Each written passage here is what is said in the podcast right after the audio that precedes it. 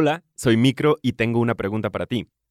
En este preciso momento en que escuchas este podcast, ¿estás en Guadalajara o estarás paseando por acá el sábado 8 de octubre de 2022? Te pregunto porque a nombre de todo el equipo de Esto No es Radio, queremos invitarte a una celebración.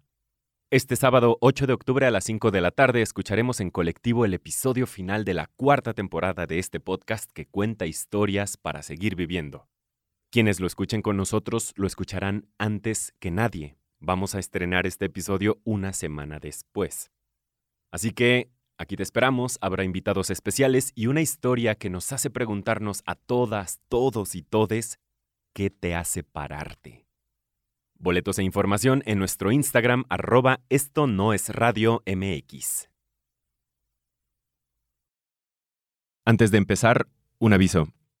Este episodio contiene descripciones gráficas y explícitas de violencia que podrían no ser recomendables para menores de edad o personas susceptibles. Recomendamos cuidado. Esto no es radio.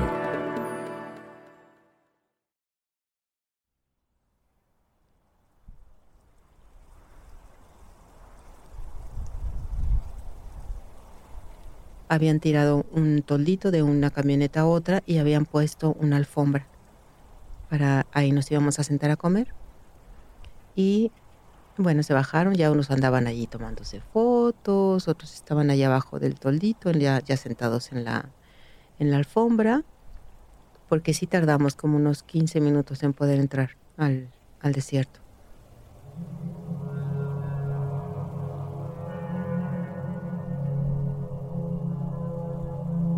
Recuerdo que Israel estaba tomándose fotos y se acerca con Luis y le dice, oye Luis, mira, mi teléfono no me deja tomar fotos, me sale una leyenda que está muy caliente.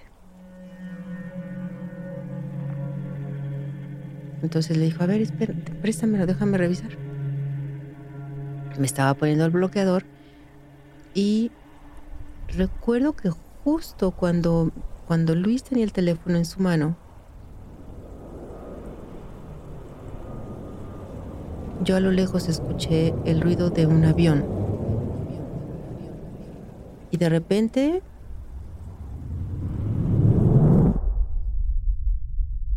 Una explosión.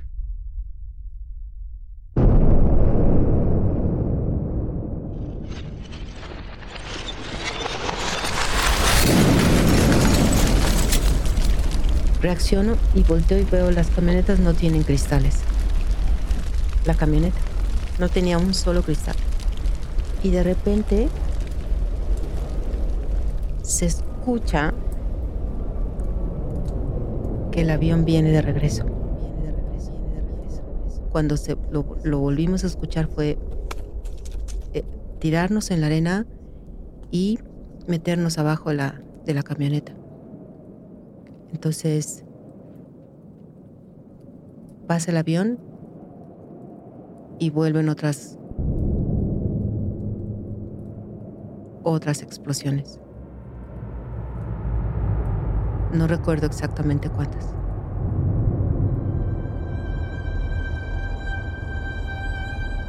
Pero sí recuerdo que en ese momento que estaba yo tirada y metida abajo de, la camioneta, como a unos 7 metros de la camioneta, de donde íbamos nosotros, lo vi a él. Y estaba tirado y de su cuerpo salía como, como humo. Y en ese momento dije, claro, son rayos. Es una tormenta eléctrica. Nos están cayendo rayos. Y le cayó un rayo a él.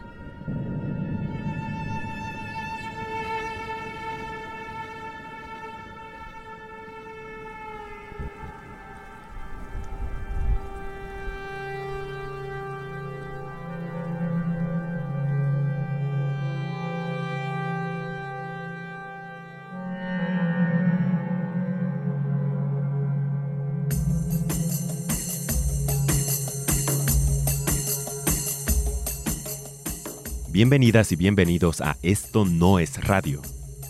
Yo soy Fernando Hernández Becerra, pero puedes decirme micro. En septiembre de 2015, Susana Calderón Gallegos viajó con su esposo y un grupo de turistas mexicanos a Egipto para hacer el viaje de sus vidas. Pero lo que encontraron en el desierto, a miles de kilómetros de casa, fue algo que los dejó marcados para siempre y con muchas preguntas que siguen sin responderse. La periodista Fernanda Latuada cuenta esta historia. Esta es la temporada 4, episodio 5. Nadie nos dijo que íbamos a la guerra.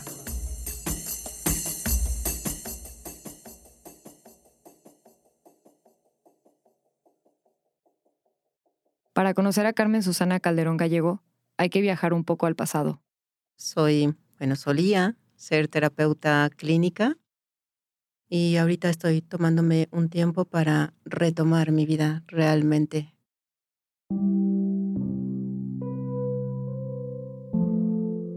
Luis Barajas Fernández, mi, mejor amigo, mi, cómplice. Es, es, cumpleaños de un sobrino mío, Pedrito, y es un 19 de, marzo. Y llego a la, a la fiesta, a esta comida de Pedrito, y lo primero que veo es a Luis. Ya me habían dicho que me iban a presentar a alguien, pero no sabía que era es un hombre alto, eh, moreno claro, su cabello negro negro, eh, vestido con sus jeans, una camisa eh, blanca a rayas y sus botas norteñas. Mi tía, la principal promotora en que me dijo, te voy a presentar a alguien, luego, luego lo agarra y se veía que le estaba diciendo al oído, mira, es la que está sentada allá, el cuellito blanco, trae la colita, el cabello chinito. Y Luis me sonreía. Van a la mesa. Me dice, mira, te presento a Luis, ay, mucho gusto. Y, y ya, ahí empezó, ahí empezó todo. A partir de ese día ya no nos volvimos a separar.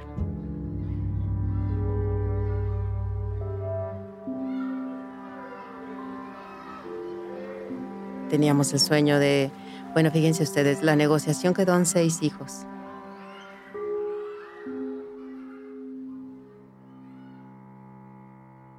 Por cosas que la vida, el destino nos llevó por otras partes y creo que nos dijo, no, hijos, no. A Susana le detectaron cáncer y por cuestiones de salud tuvieron que removerle la matriz. Entonces, pues era el disfrutar el, viajar, el, el, el comer, el tequilita, entonces fue cuando decidimos empezar ya así como a dedicarnos a, a viajar, a disfrutar, ya no trabajar tanto. Susana conoce a Marisela en una fiesta. Marisela organizaba viajes a Egipto dos veces al año. Ella ve la oportunidad, le cuenta a Luis y deciden prepararse para ir. El 9 de septiembre de 2015 salimos de aquí de Guadalajara rumbo al Cairo. Ya con todo, con todo listo y previsto para, para ausentarnos cerca de dos meses que iba a durar el viaje.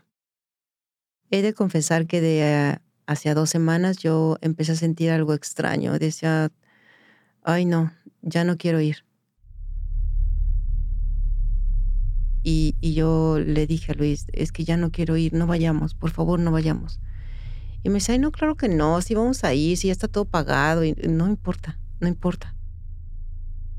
Yo, yo misma me cuestionaba todas las noches, decía, ¿qué te pasa, Susana? Si es todo lo que has soñado toda tu vida y ahora que lo tienes enfrente, ¿y, qué te pasa? ¿Es flojera? ¿Es apatía? No encontré la manera o la palabra de escribir lo que yo sentía, pero bueno. Estuve a un segundo de convencerlo. Y de repente se me quedó viendo y me dijo, no, es que es el sueño de mi vida.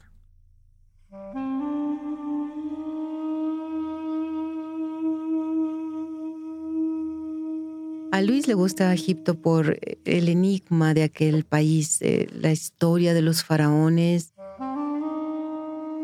Me platica que, que se ve en el desierto, que se ve vestido de como de beduino. Nos quedamos en la noche platicando y soñando y ¿te imaginas cómo se verá el cielo? ¿Cómo se verán las estrellas desde en el desierto, por ejemplo? en las pirámides, en, ¿te imaginas cómo será la, la vegetación del Nilo?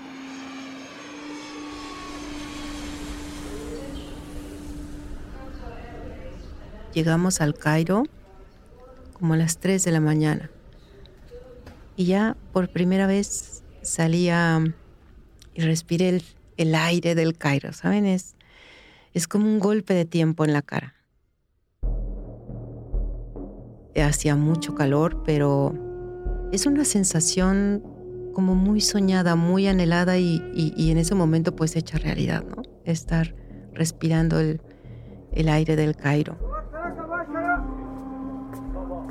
Huele a arena, a desierto, aceite, a aceituna, huele a harina, huele a trigo tostado, huele a especias, huele a hierbabuena, que es el, té que ellos más toman, y, y huele a café, porque el café allá es delicioso.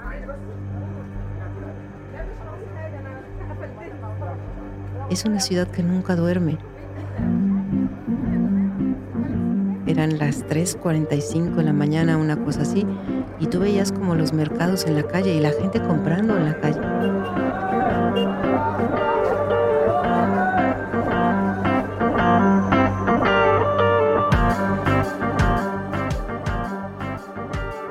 Llevamos dos guías, uno es Nabil y el otro se llama Mohamed. Eh, Nabil, un hombre como de 60 años, y Mohamed era un joven como de unos 30, 33 años máximo.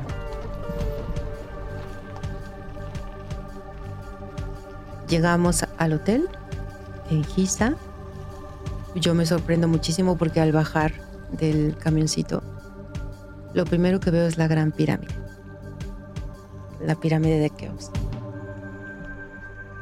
Y bueno, fue como el salto al corazón de tener frente a ti aquella cosa tan hermosa y tan antigua.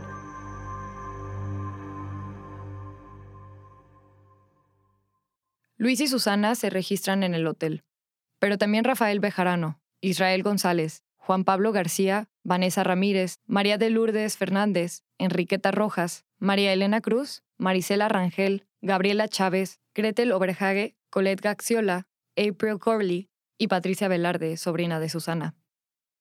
Los siguientes días visitan el Museo del Papiro y el área de pirámides.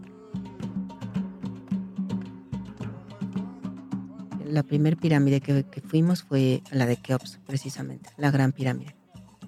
Es impresionante los bloques de, de piedras que cuando tú los tienes enfrente dices, ¿cómo, ¿cómo pudieron acomodarlos con tanta precisión? ¿Cómo pudieron cargarlos para, para alinearlos de esa manera? Después de visitar las pirámides, van a un mercado de esencias. De ahí se van a comer. En ese momento que estábamos comiendo, fue cuando yo caigo a la cuenta que teníamos dos policías turísticos que siempre nos estaban cuidando y que estaban asignados a seguirnos desde el momento en que nosotros llegamos al Cairo.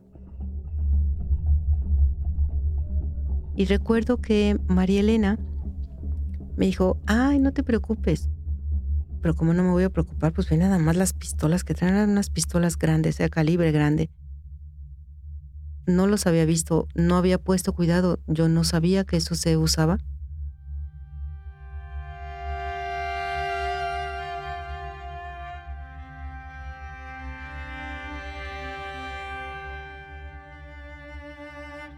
Ahí es cuando nos dicen que al día siguiente vamos al desierto.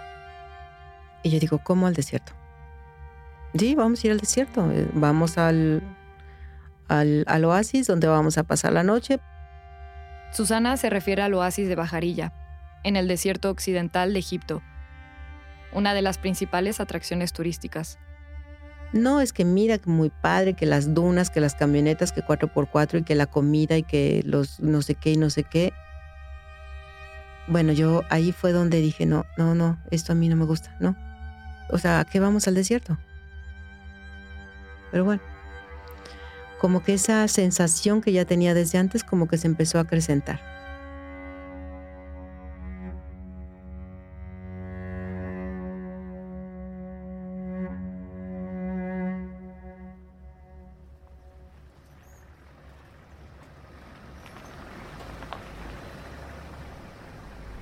Al día siguiente, el grupo parte con rumbo al desierto en cuatro vehículos nos topamos con un control militar.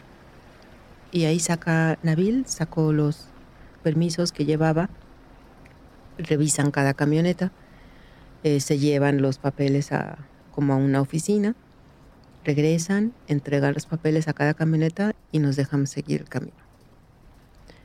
Y habíamos avanzado como unos 15 minutos y vuelve a haber otro retén militar y fue exactamente lo mismo.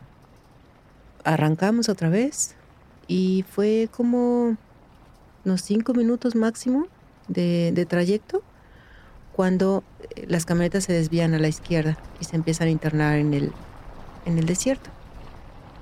Entonces, no estábamos a más de un kilómetro de la carretera por la que íbamos transitando. Y sigo un momento en que yo dije, yo, yo ya me voy, yo me bajo de aquí, yo no quiero estar aquí.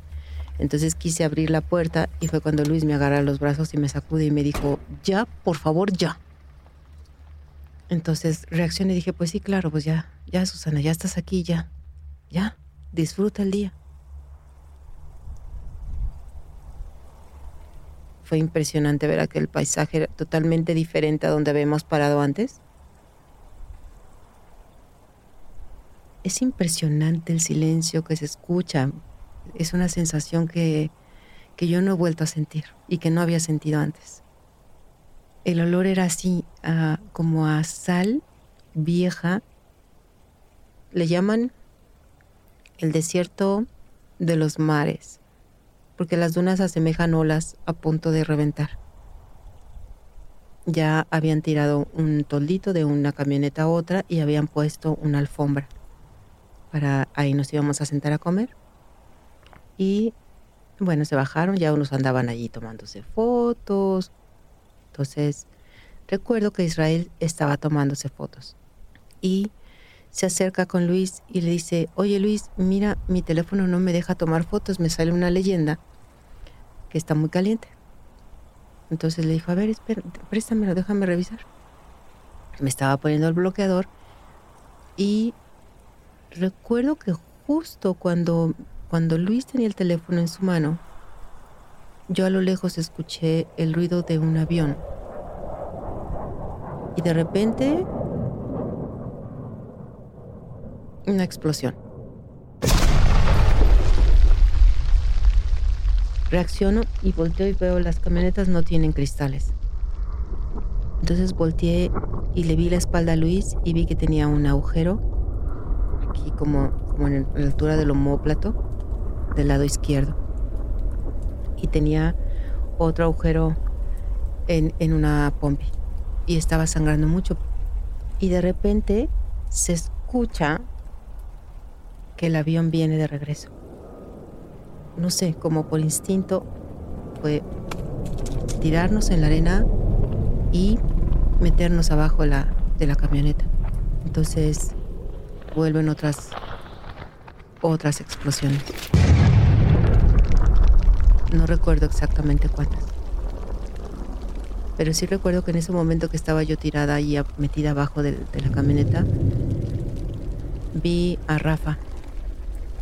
Iba vestido todo de blanco y estaba como a unos 7 metros de la camioneta.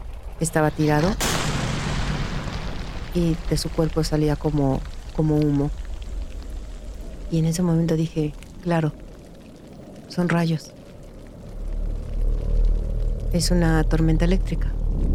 Nos están cayendo rayos. Y le cayó un rayo a él.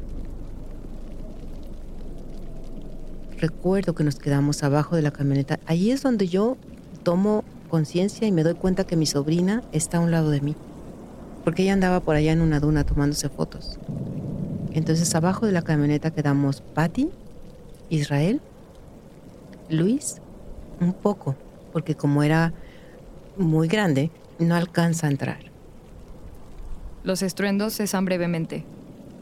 Cuando salimos debajo de la camioneta, nos pusimos de pie y, fue así como revisarnos, ¿estamos bien? ¿Estamos bien? Yo no caí a la cuenta hasta mucho tiempo después que Luis no se puso de pie. Y yo recuerdo que le dije, mi amor, ayúdame. No te puedo, ayúdame, levántate. Y me dijo, no, no, no, no. Vayan, vayan con los demás. Ahorita las alcanzo. Entonces era nada más dar la vuelta a la camioneta para quedar justo en la parte de adentro de ese rectángulo, donde estaba el toldo y la, y la alfombra. Y cuando corremos y le damos la vuelta a la camioneta, ay Dios mío, yo no estaba preparada para ver lo que vi.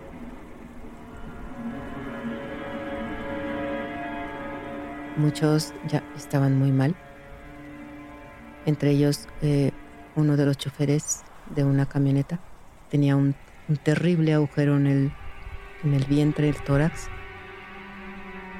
Por instinto me quité la pashmina que traía yo en la cabeza para protegerme el sol y la, la hice como bolita y se la puse y agarré sus manos y le dije que intenté que me entendiera que él presionara para que dejara de sangrar. A donde quiera que voltea Susana, no hay buenas noticias. De un lado está Lulu con una herida muy grave en la cara. Al otro lado está Nabil, el guía, rezando. Susana se le va encima. Con gusto le hubiera dado una cachetada. O dos, o tres, no lo sé. Lo agarré de los hombros y lo sacudí y le dije, ¿qué rayos está pasando? ¿A dónde nos trajiste? Estamos en el territorio de alguien. ¿Por qué nos están haciendo esto? Pero Nabil ya no contestó, Nabil ya no estaba ahí. Estaba blanco como la sal. Sus ojos ya estaban en otra parte.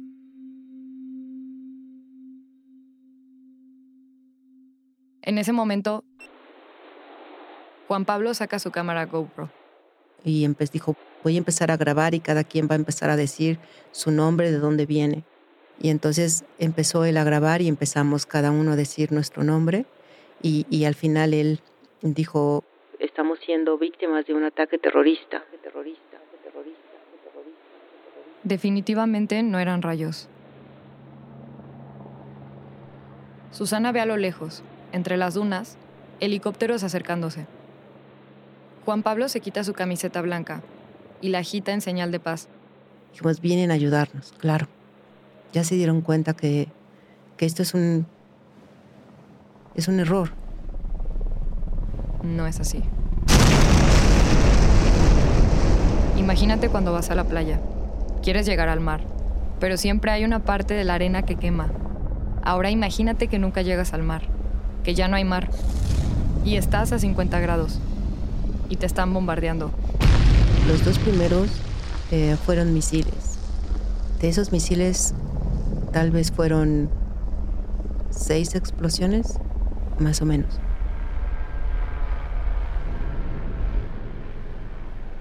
Cuando llegan los helicópteros sobre nosotros, empiezan las ráfagas y las bombas. No puedo decirles que hayan sido granadas o bombas porque en la arena no había un solo cráter.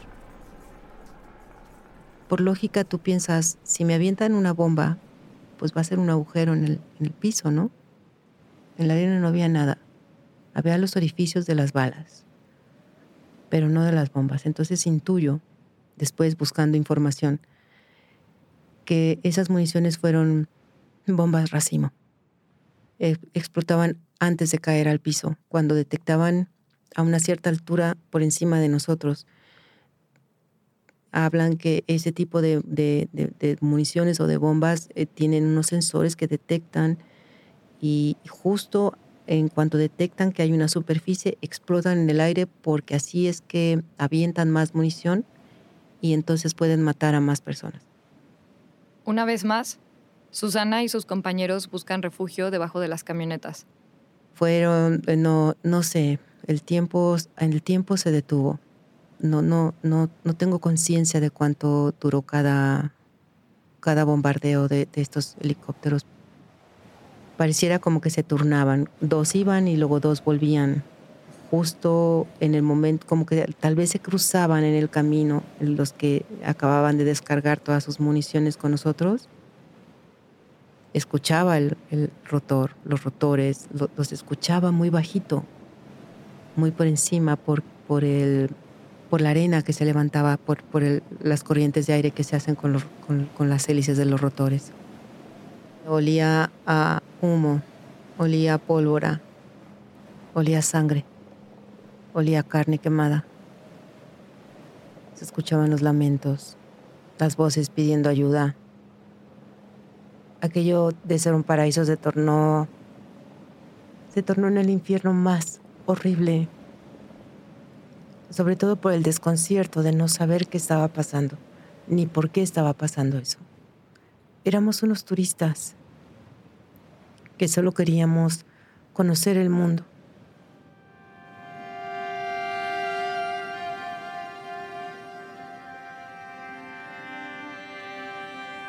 Cada vez que, que yo escuchaba que los helicópteros volvían,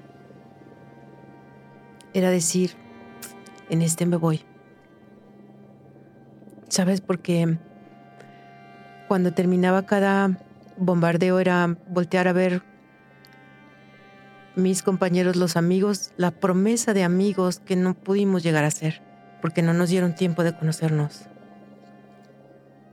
Veía sus cuerpos reventados, quemados, porque entre todas estas bombas nos lanzaron bombas químicas, ver cuerpos incompletos. Es la guerra, ¿sabes? Pero nadie nos dijo que íbamos a la guerra.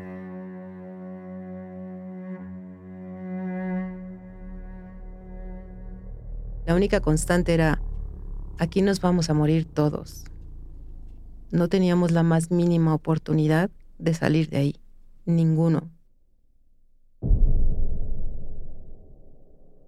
Y como en el cuarto bombardeo, cuando pasó, fue que empecé a escuchar entre el humo, empecé a escuchar los gritos de Luis diciendo, me estoy quemando, me estoy quemando. Estaba ahí tirado y tenía las cámaras, mi cámara y su cámara, las tenía puestas al cuello. Y entonces volteé y vi que las cámaras estaban al rojo vivo corrí hacia él. Ya teníamos a los nuevos helicópteros encima bombardeando. Y me fui, me levanté, corrí a donde estaba él y a quitarle las cámaras. Le arranqué las, las eh, cámaras y, me caí en la arena de mi cebolita y pasó ese bombardeo y, y fue cuando regresé con Luis y, y le dije, mi amor, ¿estás bien? Me dijo, no te preocupes. dije, por, ayúdame, párate. Ven, ven conmigo, párate. No te preocupes. El impacto de los misiles hirió seriamente las piernas de Luis. Por eso fue ese, vayan a ustedes, ahorita las alcanzo. Por eso fue ese, no te preocupes, ve con Patty. Y luego, un quinto bombardeo. Susana se da cuenta de sus propias heridas. Creo que yo levanté mi brazo izquierdo como para cubrir mi cara y fue... Sentí un dolor horrible. Y cuando reaccioné vi que mi mano estaba totalmente fuera del lugar. Estaba en una posición que no era compatible con la anatomía del, brazo o de la mano. Mi, mi brazo era, era un péndulo. Estaba colgando. En ese momento no, no nos habíamos dado cuenta, pero nuestro cuerpo estaba lleno de agujeros yo no me di cuenta, la adrenalina de mi cuerpo es que yo ya tenía dos balas en mi pulmón derecho, en mi costado derecho. Tengo todas las piernas, la espalda llena de agujeros, el abdomen llena de agujeros de las esquirlas o de, estas, de estos proyectiles que salen de esas bombas. Creo que fue en el último, el último bombardeo cuando, cuando justo iba a ponerme de pie para ir a, a alcanzar a donde estaba Patty, cuando sentí una explosión en mi cabeza, encima de mi cabeza. Y inmediatamente yo me vi fuera de mi cuerpo. Vi mi cuerpo, yo estaba parada junto a mi cuerpo, mi cuerpo estaba ensangrentado, los huesos se veían, eh, había mucha sangre alrededor de mi cuerpo, mi cuerpo estaba convulsionando, pero yo sentí una paz impresionante. Dije, gracias Dios, porque esto ya terminó. Cuando, cuando sentí la, la explosión encima de mi cabeza, obviamente sentí la onda expansiva de calor. Inmediatamente no pude respirar. Y ya no escuché. Y, y fue como darme la orden de ya, Susana, ya. Ya no luches. Ya, ya terminó. Deja que esto fluya. Ya no luches. Pasó, pasó ese bombardeo y fue la voz de, de mi sobrina. Era su llanto y su voz diciendo, Nani, Nani, por favor, abre los ojos, por favor, Nani, por favor, por favor. Eso, eso fue lo que me, lo que me, trajo de regreso. Y abro los ojos y, y obviamente vuelvo a sentir ese dolor horrible en todo el cuerpo. Juan Pablo que dijo, nadie se mueva, por favor que ya nadie se mueva para que piensen que ya estamos muertos y ya no vuelvan. Y Patty se levanta, furiosa, y entonces levanta los brazos al cielo. ¡Chingada madre, ya basta! No sé cuántas cosas les gritó, pero mira, creo que sí resultó porque bastó, ya no regresaron. Ya no regresaron y, y ya fue estar ahí, esperando a que, pues a que termináramos de morirnos, ¿no? Ya habían muerto Vanessa, Israel, los dos policías turísticos, Nabil.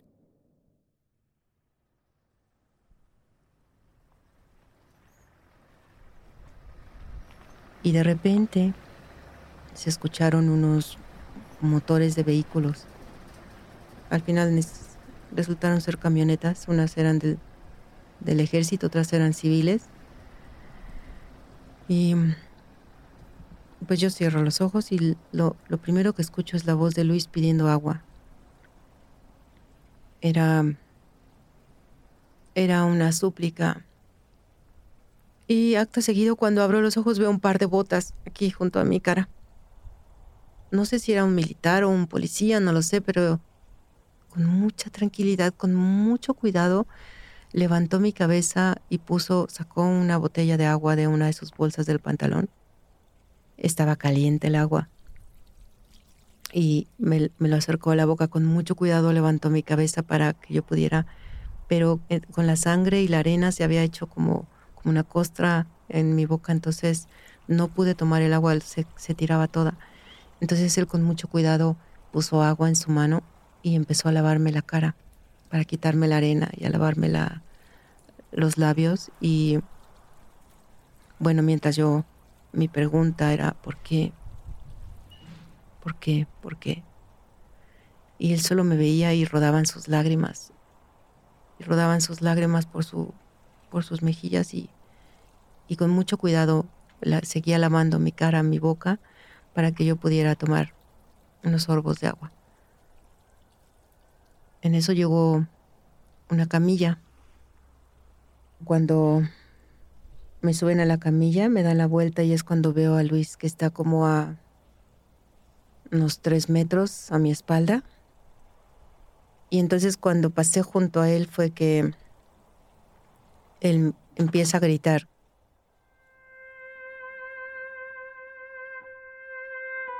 Es una buena alma, es, es, un gran recuerdo en mi vida. Ahora ya, ya puedo hablar con una dulce nostalgia en mi boca, en mis palabras. Al principio era imposible que yo hablara de él, porque era un llanto terrible en algún momento le llegué a recriminar, decir, e, es que no fue el que te haya sido, sino el cómo te fuiste. Recuerdo perfecto que en esa fiesta lo vi cantar. fue la primera vez que lo vi cantar. Alto, eh, moreno claro, su cabello negro negro, eh, vestido con sus jeans, una camisa eh, blanca a rayas y sus botas norteñas. Y Luis me sonreía. Ay, mira, te presento a Luis. Ay, mucho gusto. Y ahí empezó, ahí empezó todo. A partir de ese día ya no nos volvimos a separar. Sus últimas fuerzas mi vida te amo. Te amo, mi vida, te amo, mi vida. Te amo, te amo. Me lo dijo, lo gritó como unas tres o cuatro veces. Yo le contesté, no sé si me escuchó, porque yo no, no tenía mucho aire. Dije, yo también te amo.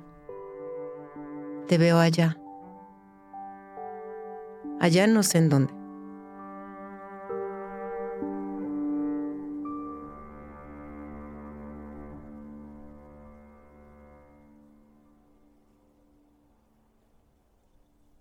A Susana la suben a una camioneta civil. Y esa fue la camioneta que me saca a mí del desierto. Y digo que no estábamos a más de un kilómetro porque si no, no nos hubieran podido sacar tan rápido. La camioneta civil llega a donde están las ambulancias.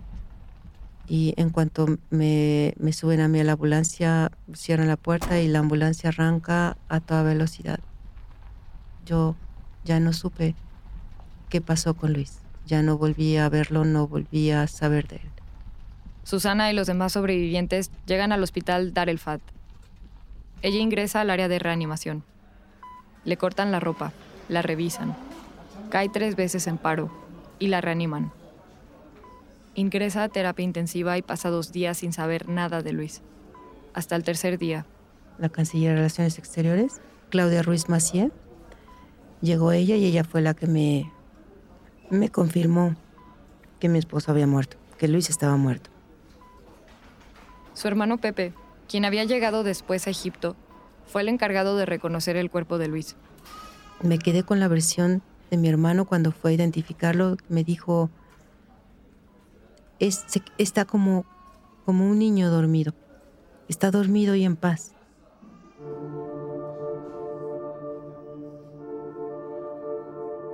Susana cuenta que le rogó a la canciller para que lo sacara de Egipto. La funcionaria había llegado para reunirse con el presidente de Egipto. Después de esa reunión, les da la noticia de que regresan a México ese mismo día. Susana y sus compañeros son trasladados al aeropuerto del Cairo y suben al avión. Al llegar a México, Susana y los demás son internados en el Instituto Nacional de Rehabilitación. Durante los tres días, viven negligencias y malos tratos por parte del hospital. La única atención que recibe, le revientan las ampollas de las quemaduras. Harta de eso, Susana pide su alta voluntaria y regresa a Guadalajara.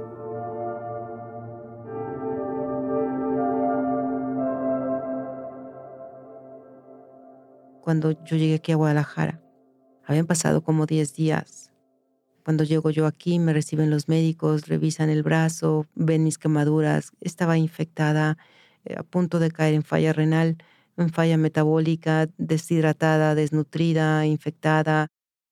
Tenía muchas heridas en la espalda y, y, yo pensé que no podía moverme porque algo, alguna de esas heridas había afectado la médula en mi columna.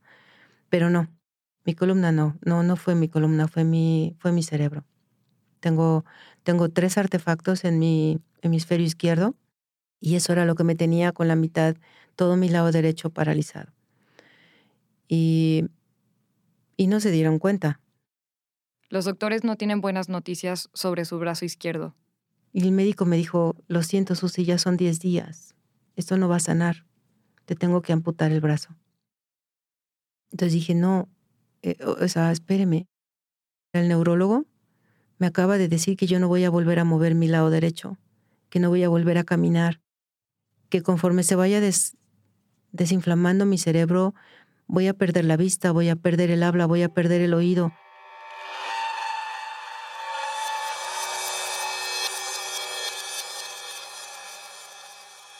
Fue muy, muy choqueante, ¿sabes? E, enfrentar todo ese montón de diagnósticos médicos tan fatalistas.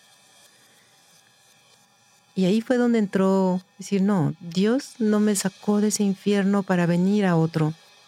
Y si es que este, este es otro infierno, si salí de aquel, pues voy a salir de este también. Si voy a perder el brazo, lo voy a perder luchando. El equipo médico intenta una cirugía para rescatar el brazo. Susana ingresa a esa cirugía consciente de que cuando despierte, tal vez ya no tenga el brazo izquierdo. Cuando despierto, está una enfermera conmigo y lo primero que le pregunto, mi brazo, y me dijo, tranquila, tu brazo está allí. Ay, ya, respiré tranquila y me volví a dormir. Dije, ya, ya la hice.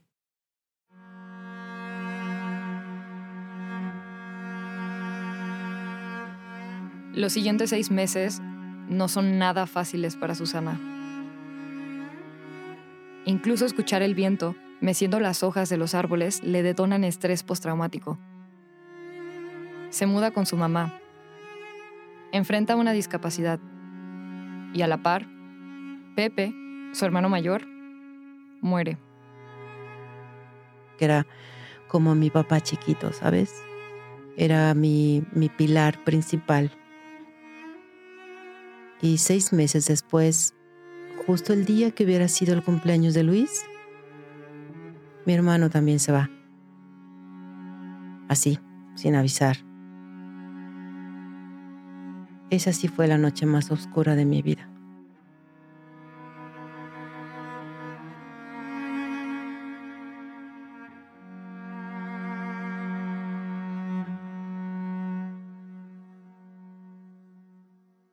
Entonces, fue enfrentar muchas pérdidas al mismo tiempo, igual de dolorosas, igual de fuertes.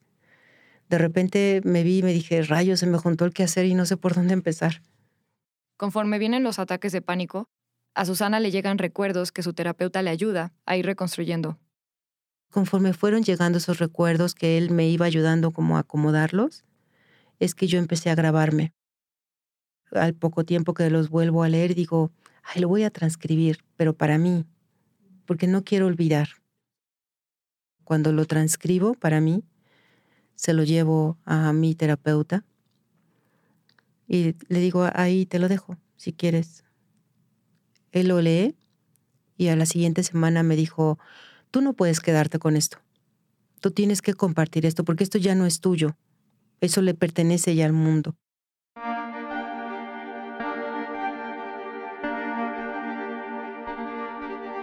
No tenía la remota idea de que estos, las grabaciones de mi voz, de mis recuerdos, se iba a convertir en un libro.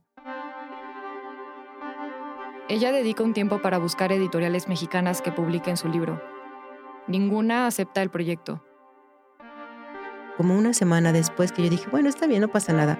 Yo es, es para mí, no pasa nada. Y entonces se ponen en contacto conmigo esta eh, editorial Universo de Letras, que es una ramita de, Editorial Planeta en España, y diciéndome, yo te publico, mándame tu material. El libro El silencio de Dios lleva a Susana a dar conferencias hasta países como Croacia, donde había personas con experiencias similares. Llegan con sus ramitos de flores o, unas eh, carpetitas bordadas por ellas y me las daban y me decían, yo sé lo que tú pasaste. Yo sé lo que tú sufriste porque, porque yo perdí.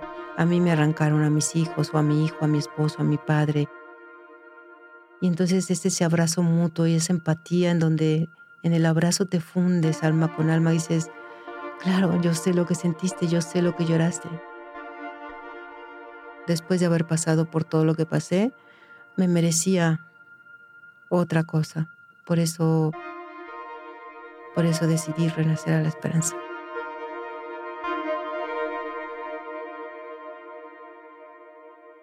No tengo palabras para describir cómo le hice, no lo sé. Tal vez porque sí, de verdad soy muy chingona. Neta, sí. Porque tengo una voluntad en este trayecto, en este camino, entendí que tú no tienes el control de nada, ni siquiera del número de tus respiraciones, ¿sabes? De lo único que realmente puedes tener tú control es de tu voluntad y hacia dónde la vas a enfocar, en qué la vas a usar.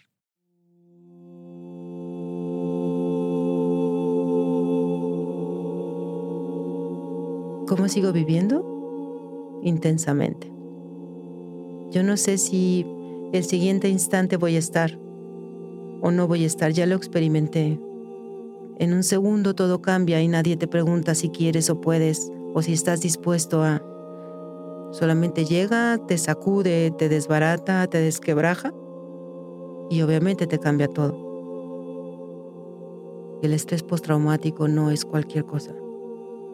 El cuerpo sana, la mente tarda mucho más y a veces traiciona mucho y tampoco puedes controlarla. Entonces, cuando llego a la noche agradezco por haber salido el día victoriosa, bien, en paz.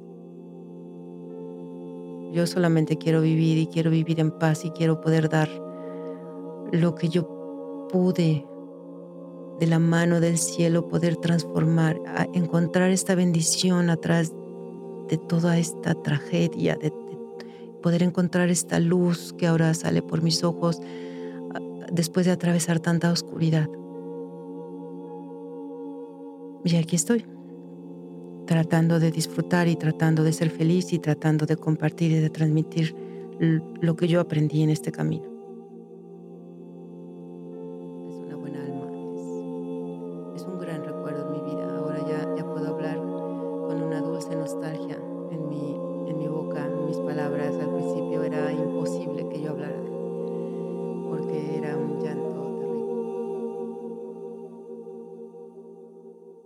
Susana y sus abogados lograron una indemnización por parte del gobierno egipcio que estuvo lejos de ser suficiente.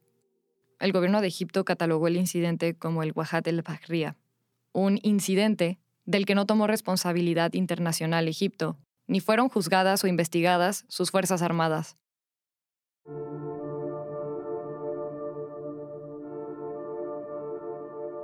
La versión oficial es que el grupo había entrado a una zona que requería permiso un permiso que tenían. Por ello fueron juzgados Mahmoud Badadrin Mostafa y Sharif Farouk Mohamed.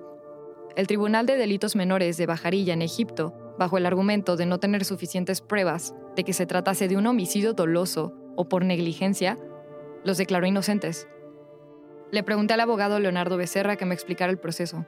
Según la ley mexicana, al haber sido juzgados Mahmoud y Sharif en Egipto, no podrían ser juzgados de nuevo, por eso, en 2021 la Fiscalía General de la República dio por cerrado el caso. El presidente de Egipto en ese entonces, Abdel Fattah al-Sisi, ofreció unas disculpas al presidente Enrique Peña Nieto, pero no a los fallecidos. Gabriela Chávez, Luis Barajas, Enriqueta Rojas, Rafael Bejarano, Israel González, María de Lourdes Fernández, María Elena Cruz y Vanessa Ramírez. Tampoco a los sobrevivientes, Marisela Rangel, Juan Pablo García, Gretel Oberhage, Colette Gaxiola, Susana Calderón y April Corley. A la fecha, la ONU sigue pidiendo una explicación e investigación sobre el uso excesivo de la fuerza por autoridades egipcias. Y quedan preguntas a resolver como, ¿quién es responsable de algo que no fue un incidente? Actualmente Susana está por terminar la maestría de Desarrollo Humano Integral y está escribiendo un segundo libro sobre esta nueva etapa de su vida.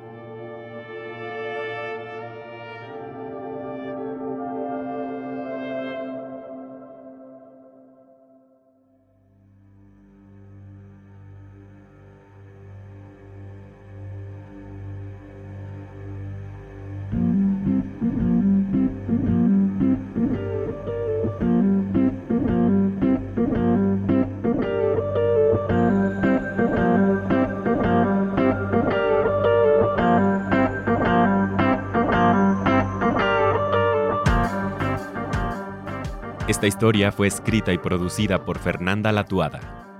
Edición de guion, producción y dirección de sonido de un servidor, Fernando Hernández Becerra. Pero puedes decirme micro. Diseño sonoro y musicalización de Luis Raúl López. Natalia Luján es productora y editora de comunidades. Sandra Fernández es la asistente de producción y fact-checker. Esta temporada contamos con ilustraciones de Citlali Rayas. Los créditos de todo el equipo puedes encontrarlos en la página esto no es radio.mx. Agradecemos a Cintia Valdelamar Juárez y a Roberto López Bello, pero sobre todo a Susana Calderón Gallegos por compartir su historia con Esto no es radio. Esto no fue radio. Fue volver a vivir.